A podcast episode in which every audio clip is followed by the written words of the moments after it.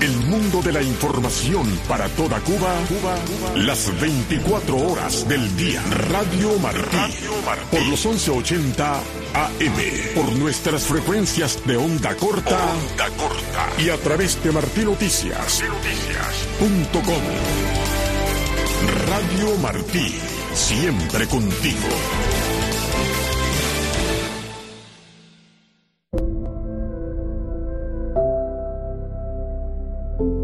Radio Martí presenta Escritos al Margen, con la escritora y periodista María Elena Cruz Varela.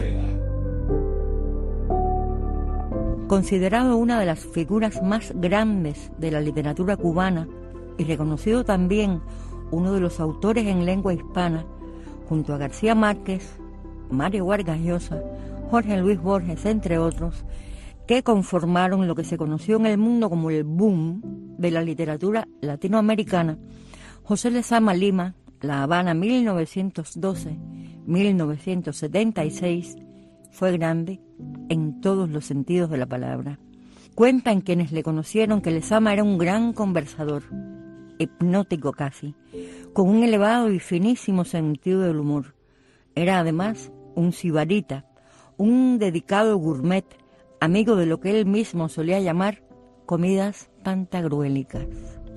Grande es el neobarroquismo de su obra cumbre, la novela Paradiso, una de las catedrales de la literatura iberoamericana que lo catapultara al mundo sin moverse del sillón en la sala de su casa, en la calle Trocadero, de donde me contaron sus amigos, que después fueran los míos también, para llevarle al cementerio el día de su entierro, tuvieron que desencajar la puerta de su marco porque no lograban sacar el ataúd.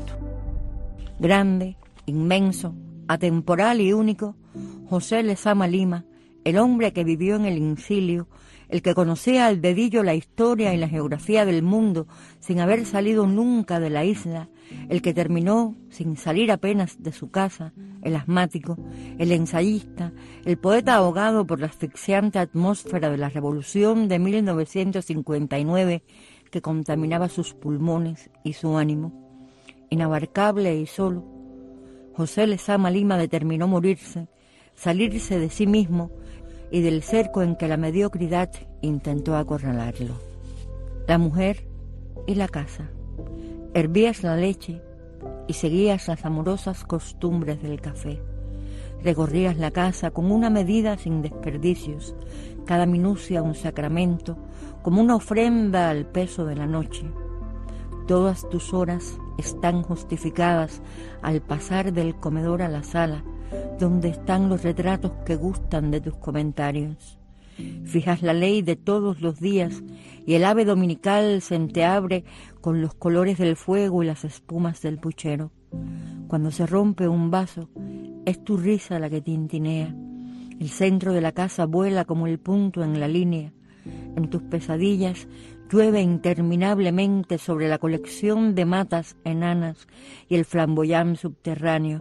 Si te atolondraras, el firmamento roto en lanzas de mármol se echaría sobre nosotros.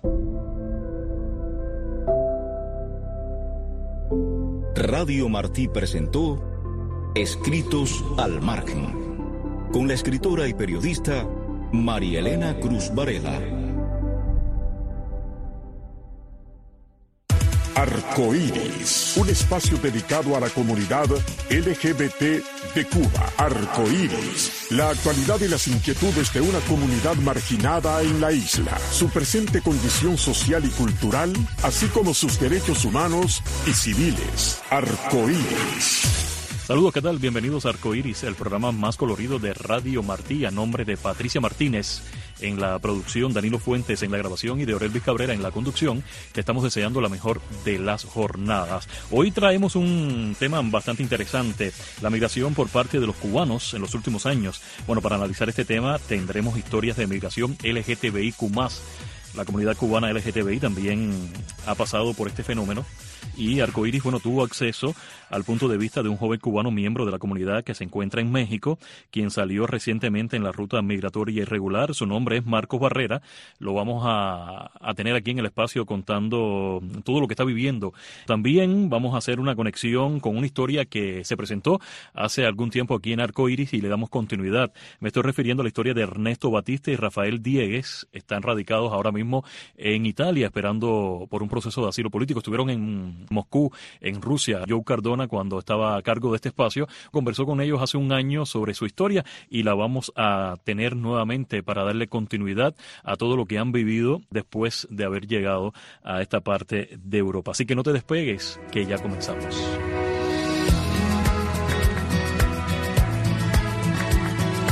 Antes de entrar con nuestros invitados, te propongo escuchar un audio que recibimos del periodista cubano radicado en la isla, en la provincia de Camagüey, Henry Constantín, periodista de la hora de Cuba. Le estuvimos preguntando a él específicamente su punto de vista del por qué están emigrando los cubanos y esto nos dijo.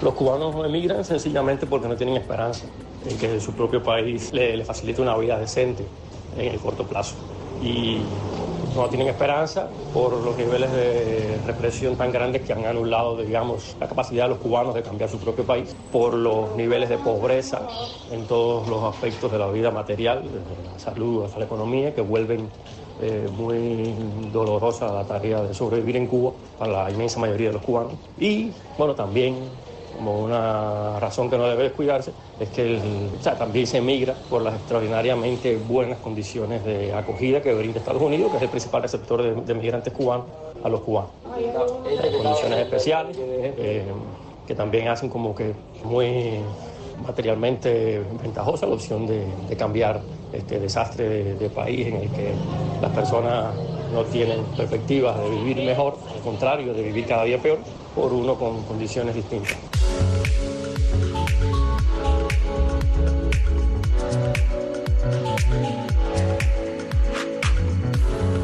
Casi 425 mil migrantes cubanos llegaron a Estados Unidos en los años fiscales 2022 y 2023. Vamos a iniciar esta parte del programa con estos datos porque unos 36 mil cubanos presentaron solicitudes de asilo en México entre enero de 2022 y noviembre de 2023. En conjunto, estas cifras representan más del 4% de la población cubana. Están saliendo muchísimos cubanos y muchísima gente joven. Estas cifras no tienen en cuenta los miles que se han dirigido a Brasil, Rusia, Uruguay y otros países de la Unión Europea, porque estamos hablando del cierre del año fiscal de los Estados Unidos. Hay historias que se han tratado aquí en Arcoíris y a nosotros nos encanta, por supuesto, darle continuidad. Hace un año Joe Cardona estuvo entrevistando a mm, dos chicos de la comunidad LGTBI cubana que estaban para salir de la Federación Rusa y ofrecieron declaraciones al programa. Y hemos contactado nuevamente con ellos en la comunidad europea, específicamente en Italia. Están aspirando a un asilo político.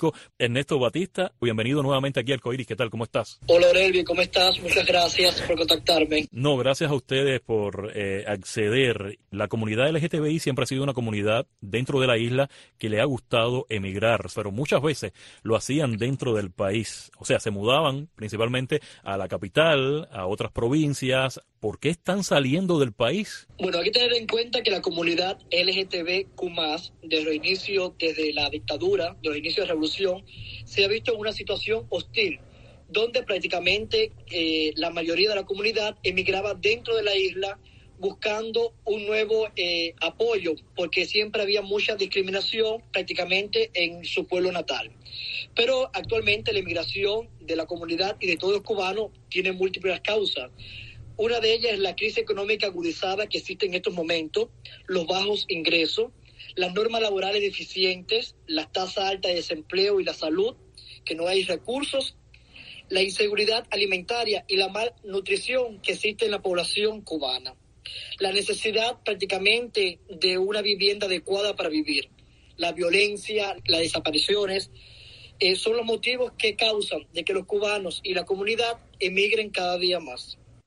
Ustedes pasaron por una ruta, eh, bueno, poder salir de Rusia a Europa nos gustaría que nos contaran cómo vivieron esa ruta y por qué lo hicieron, eh, que me describas cómo es eh, salir de un país bajo un invierno, eh, con una frontera muy hostil. Cuéntanos. Bueno, después del hecho que impactó a, Cuba el 11 de julio, luego de la persecución y el hostigamiento que teníamos en Cuba, un 17 de noviembre, decidimos partir a Rusia, el único país que había de libre visado en ese momento para los cubanos debido al COVID, eh, donde allí eh, pudimos experimentar la discriminación y el miedo real. Y bueno, te dejo ahora a Rafael, a mi pareja, para que te vaya contando cuáles fueron eh, la experiencia que nosotros pasamos en toda la travesía hasta llegar aquí a Europa. Sí, claro que sí. Rafael Diegues. Bienvenido aquí a Arcoiris nuevamente.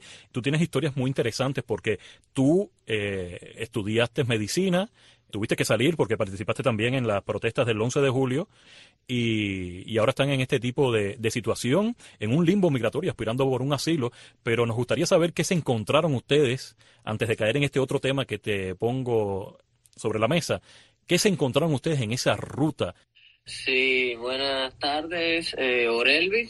Como bien dices, eh, la, eh, la verdaderamente la, o sea, la travesía eh, comprende desde salir desde Rusia hasta llegar acá a Europa, pero verdaderamente mm, para mí y para Ernesto nuestra verdadera travesía inició eh, desde Cuba cuando el 17 de, de noviembre comenzaría lo que fuera para nosotros una etapa importante de nuestras vidas, una etapa de cambio, de desesperación y sobre todo de consolidaciones como como seres humanos debido a, a los innumerables retos que se presentarían. Partimos del punto que, como bien te dijo Ernesto, eh, la situación en Cuba eh, dio una transformación y un giro debido a los hechos del, del 11 de, de julio del, del 2021, debido al hostigamiento, a la persecución que éramos eh, sometidos, tanto Ernesto eh, y como eh, tanto Ernesto como yo eh, decidimos obviamente salir del, del país, como te dijo él, hacia Rusia, el único país que, que en ese momento tenía libre visado Cuba debido a la situación epidemiológica que atravesaba el mundo.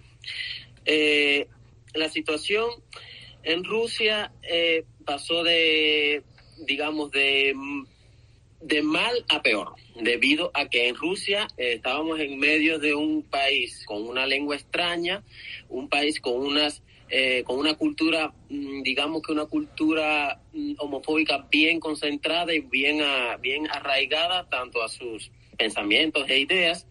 Allí, como te digo, en esto conocimos lo que es verdaderamente la discriminación, conocimos el miedo, la desesperación, estuvimos en situaciones precarias, incluso eh, durmiendo en la calle. Debido a esto, nos llegó el momento y el conocimiento de que teníamos que movernos porque incluso en Rusia nos dieron eh, casa debido a varias llamadas de hostigamiento y de acusaciones que recibimos y de amenazas por parte de, de todo el personal, pienso yo, de que es lo de la que comprende la seguridad de, del Estado cubano o algunos eh, contactos en Rusia. Debido a esto, mm, decidimos emprender una ruta hacia, hacia Europa, una ruta que comprendía, digamos que atravesamos literalmente más de ocho países para llegar a Europa, cruzando ríos congelados, llanuras que parecían interminables, a merced de animales salvajes que para nosotros era una experiencia única. Con la nieve, se puede decir, experimentando lo que es de verdad estar en medio de, de un campo lleno de nieve, donde la nieve te llegaba prácticamente a la cintura, donde para dar un paso tenías que respirar profundo, pero igual, teníamos que seguir adelante y sobre todo estar bajo el miedo de ser baleados por guardias fronterizas, porque nos enfrentamos en cada país que, que nos adentrábamos en las llanuras, en los bosques para cruzar la frontera, teníamos el miedo de ser en cualquier momento avaliado por la Guardia Fronteriza, porque estos países son muy, muy rigurosos con, con, el tema de la, de la seguridad en la frontera. Me llama mucho la atención esa descripción que estás haciendo de los momentos que vivieron para poder salir hacia Europa desde la Federación Rusa. Ernesto Batista, eh, ¿volverían a hacerlo? La pregunta que te quiero hacer, ¿volverían a hacerlo? ¿Enfrentarse nuevamente a, a esa ruta irregular? ¿Y qué mensaje tiene para las personas que lo están pensando hacer? En un momento de desesperación, como que nosotros nos encontrábamos, no tuvimos otra alternativa.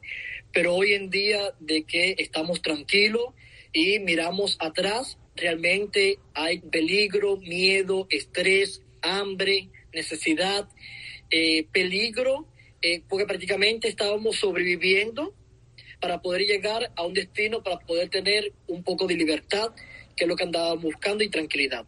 ¿Qué sueñan ustedes dos para Cuba? Ustedes son dos cubanos que la historia de ustedes, como la historia de tantos cubanos después del 11 de julio, ¿qué sueñan para Cuba y qué dejaron en la isla? Bueno, yo creo que estamos a decir que todos los cubanos eh, soñamos con una Cuba libre, con una Cuba donde haya libertad y democracia, una Cuba donde se defiendan los derechos humanos, una Cuba donde cada madre no tenga por qué preocuparse de qué dar de comer a sus hijos, una Cuba donde los niños puedan tener eh, un buen aprendizaje, una buena educación, un buen futuro, porque en nuestro caso dejamos a nuestro niño en Cuba, dejamos eh, nuestra familia, dejamos sueños, esperanzas que eh, prácticamente hoy están muertos todos estos sueños que algún día teníamos en Cuba.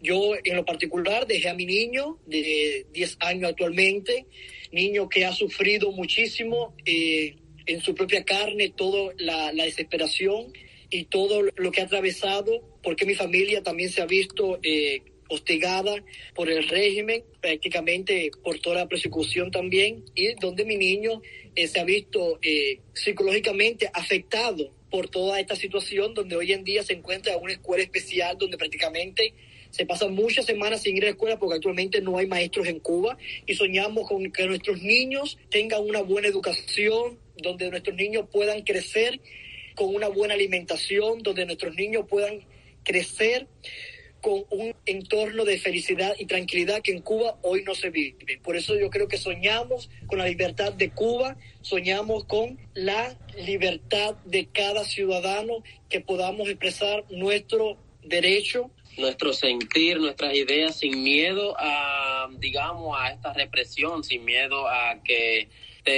alguien en nuestro propio entorno y nos pueda aportar algún tipo de problema. Ya decía Ernesto, para Cuba soñamos, queremos una realidad, un cambio, que es lo que realmente necesita Cuba, un cambio primeramente un cambio de, de gobierno, de esa dictadura que, es, que ha sometido al país durante tantos años, donde la voz del, del pueblo es silenciada constantemente y sobre todo lo que queremos es que como persona, que las futuras generaciones de Cuba no tengan la necesidad de eh, abandonar sus sueños por vivir en Cuba. En mi caso particular, soy médico graduado de la carrera de medicina lamentablemente tuve que abandonar todo este mundo de la medicina que particularmente y personalmente me fascina.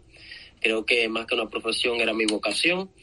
Y sí, al igual como yo, eh, muchos tantos médicos que han abandonado el país donde eh, nos hemos enfrentado a, a situaciones en países obviamente diferentes, donde hemos dejado atrás todo aquello por lo que nos formamos, todos aquellos principios éticos que se nos inculcaron y todos los sueños que, que venían impregnados en la formación de médico en general, por así decirlo. Bueno, muchísimas gracias a ustedes por los testimonios. Gracias por estar. Estás escuchando Arcoíris. La eliminación de requisitos de visa para cubanos por parte de Nicaragua en noviembre del año 2021, bueno, impactó la dinámica de la migración cubana casi de inmediato. Estamos analizando historias de vida aquí en Arcoiris. La apertura de un puente aéreo hacia el país centroamericano permitió a los cubanos evitar las peligrosas rutas marítimas o la penosa travesía por el tapón del Darién en Panamá. Y hay muchos cubanos que actualmente están en México. Arcoiris contactó con uno que destaca en las redes sociales, está esperando su cita CBP One me dijo personalmente, cuando conversé por vez primera con él, que no iba a cometer el delito de entrar a los Estados Unidos ilegal. El gobierno de los Estados Unidos de América ha dicho siempre que existen vías legales para recibir a los migrantes. No acepta en lo absoluto la migración irregular provocada por personas que se benefician del dinero de otros para atraerlos a este país y voy a estar conversando con Marcos Barrera, que ahora mismo está en México, ya lo decía, esperando su cita. Y Marcos, bienvenido aquí a Arcoiris. ¿Por qué te fuiste de Cuba? Hola, buenas. Primero que todo, muchísimas gracias eh, por esta oportunidad. Eh, mi nombre es Marcos, tengo 23 años y ¿por qué me fui de Cuba? Yo creo que, que por lo mismo que se va de Cuba todas las personas que estamos emigrando y primero que todo buscando un futuro mejor, pero no solamente buscando un futuro mejor para mí, buscando un futuro mejor para mi familia, para brindarles lo que no le podía brindar a mi madre o a mi padre cuando estaba en Cuba. Yo creo que esa es la principal respuesta antes de muchísimas más razones que le pueda dar con respecto a, a esa pregunta. Me fui de Cuba porque tengo tantos sueños por cumplir que desgraciadamente en mi tierra siempre fueron inalcanzables. Me fui de Cuba porque hace muchos años, hace tantos años que Cuba dejó de ser de los cubanos. Me fui de Cuba simplemente porque me cansé de las mentiras, porque quiero ser libre, quiero expresar lo que siento sin temor a, a, buscarme problemas y hace tiempo que ya sentía que, que simplemente no, no era lo que quería para mí. ¿Cómo es la vida de un emigrante esperando llegar aquí a los Estados Unidos, Marcos? Yo siento que por mucho que yo busque una palabra dentro de mí para explicarle lo que se siente, siento que no la hay. Siento que no hay una palabra que le pueda describir con exactitud lo que sentimos los cubanos que, que, hemos vivido y que estamos viviendo, que han vivido y que estamos viviendo en esta situación. Son noches enteras sin, sin poder dormir, son días de desesperación, de incertidumbre, de no saber si vamos a, a poder lograr nuestro objetivo. Es un miedo constante y las personas que estamos pasando por esto sabemos de lo que estoy hablando, porque estamos solos acá, no tenemos amparo de nada, disímiles de situaciones de riesgo a las que nos exponemos todos los días y simplemente cuando llega la hora, la hora que todos esperamos, las 11 de la mañana, es el momento que, que todos corremos y desesperados abrimos el teléfono para algunos de alegría, para otros de tristeza, de tristeza de, saber que es un día más, un día más aquí en México. No es un día normal, no es un día, no es un día normal. Un día acá es como, como si fueran 10 años. Siempre estoy una sonrisa para todos, pero con mucho que trato de, aparentar lo que simplemente dentro de mí no, no, no tengo, ver al que está al lado tuyo, eh, llorar de desesperación o, o simplemente una crisis de ansiedad, es imposible que no te vengas abajo. La verdad, la verdad es que es muy duro, pero siempre tenemos que estar enfocados en que el sacrificio valdrá la pena y que la recompensa será muchísimo mayor. El gobierno de los Estados Unidos de América siempre ha sido muy radical con el tema de la emigración y ha dicho siempre que existen vías legales para recibir a los migrantes. No acepta en lo absoluto la migración irregular provocada por eh, personas que se benefician del dinero de otros para atraerlos a este país. ¿Le recomiendas a tus amigos hacer esa travesía irregular? Todos no, no corremos con la misma suerte. Hay personas que simplemente se han quedado en el camino. Para algunos ha sido fácil, para otros ha sido difícil. Yo les diría que luchen por sus sueños y que no permitan más que se los arranquen de las manos. En tu espera en territorio mexicano estás explotando las redes sociales. Con contenido creado por ti, bueno, te estás convirtiendo en un influencer. ¿Cómo se te ocurrió esa idea? Bueno, ¿qué le puedo decir? Eh, no, no me lo pensé, no me lo imaginé, pero creo que, que en estos tiempos un poquito de alegría a todo el lugar, a todos los lugares de México donde, donde estamos los cubanos, no vendría nada mal. Y se me ocurrió porque dije, bueno, ¿qué tal si hago un video con lo que pasamos los cubanos acá? Y nunca me imaginé el, alcance que, que tuvo mi video. Muchos cubanos comentando, muchos cubanos riéndose, compartiéndolo, porque es la realidad, es lo que, es lo que vivimos y es lo que estamos viviendo todos ahora mismo acá. La verdad me puse muy, muy, muy, muy contento porque siento que mi video alcanzó mi objetivo y era entre tanta tristeza, tanto estrés, al menos sacar un, minuto de, diversión, un minuto de, sonrisa, un minuto de alegría para, para tantas personas que hoy están afligidos, estamos afligidos y, y tristes. Después de ese video, todos los otros videos que subí tuve que hacer una parte 2 porque todo el mundo, por favor, una parte 2, una parte 2. Y entonces ellos mismos me fueron poniendo otras cosas como soy cubano en México y, y me fueron dando muchísimas más ideas.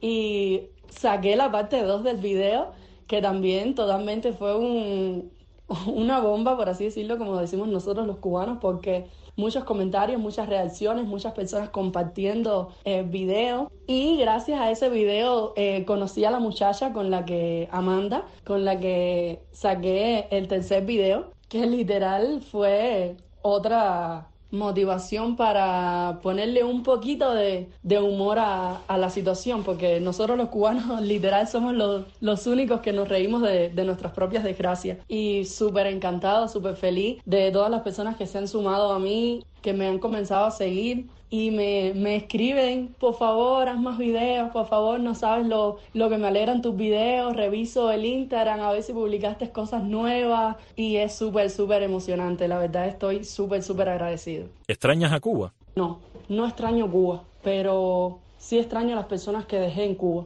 Extraño a mi mamá, extraño a mi papá, extraño a mis hermanas, a mis sobrinas, a mis amigos, la verdad los extraño a todos y Siento que es lo único que me ata ahora mismo a, Cuba, porque montarte en un carro, abrazar a tu padre, abrazar a tu madre, montarte en un carro y, mirar para atrás y ver que te alejas más y te alejas más y no sabes cuándo vas a volver a poderle ver la cara o cuándo vas a poder tener un abrazo de, de mamá. Definitivamente es uno de los momentos más difíciles y más duros. Unos no, es el momento más difícil creo para muchos, dejarlo todo. Viendo tu caso, la comunidad LGTBI en Cuba prefiere emigrar. ¿Me puedes decir por qué?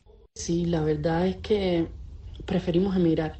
Preferimos emigrar porque necesitamos hacer algo por nosotros. Necesitamos que nos escuchen, necesitamos que se reconozca lo que hacemos. Simplemente, más allá de todo, creo que necesitamos ser libres. Libres de amar, de, de caminar de la mano, de la persona que ama sin que simplemente seas discriminado por ser gay y la verdad todos tenemos derecho a ser felices. Y creo que, que Cuba es más tristeza que felicidad. Y para terminar, quiero decirle a todos mis cubanos, a todos mis cubanos en la isla, a todos mis cubanos en México, a todos mis cubanos en cualquier parte del mundo, que no se rindan, por favor, que sigan adelante, que luchen y luchen y luchen por sus sueños, que la verdad valdrá la pena. Y también quiero decirles que Resistiré erguido frente a todo, me volveré de hierro para endurecer la piel y aunque los vientos de la vida soplen fuerte, soy como el junco que se dobla pero siempre sigue en pie. Resistiré para seguir viviendo, soportaré los golpes y jamás me rendiré. Y aunque los se me rompan en pedazo, resistiré, resistiré. Marcos Barrera es un muchacho que ha contado su historia aquí en el espacio, un muchacho que se ha hecho hasta viral en las redes sociales y lo descubrimos a través de su TikTok, por ahí por TikTok cuenta historias de migrantes en su página que es Marqui-Barrera, así que para él éxitos y gracias por estar con nosotros aquí en Arcoiris. Punto final, se despide el equipo integrado por Patricia Martínez, nuestra productora, Danilo Fuentes en la grabación y este servidor Orelvis Cabrera. Regresa la próxima semana para juntos seguir matizando tu vida con los colores de nuestro arco iris.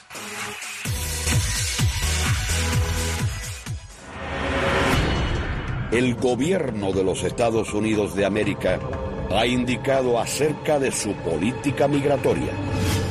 El gobierno de los Estados Unidos no apoya la inmigración ilegal. Es política del gobierno de los Estados Unidos promover una inmigración ordenada y segura.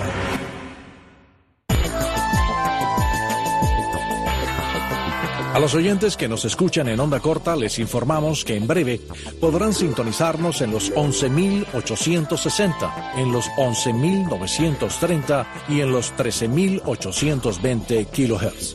Continúen en sintonía con Radio Martí.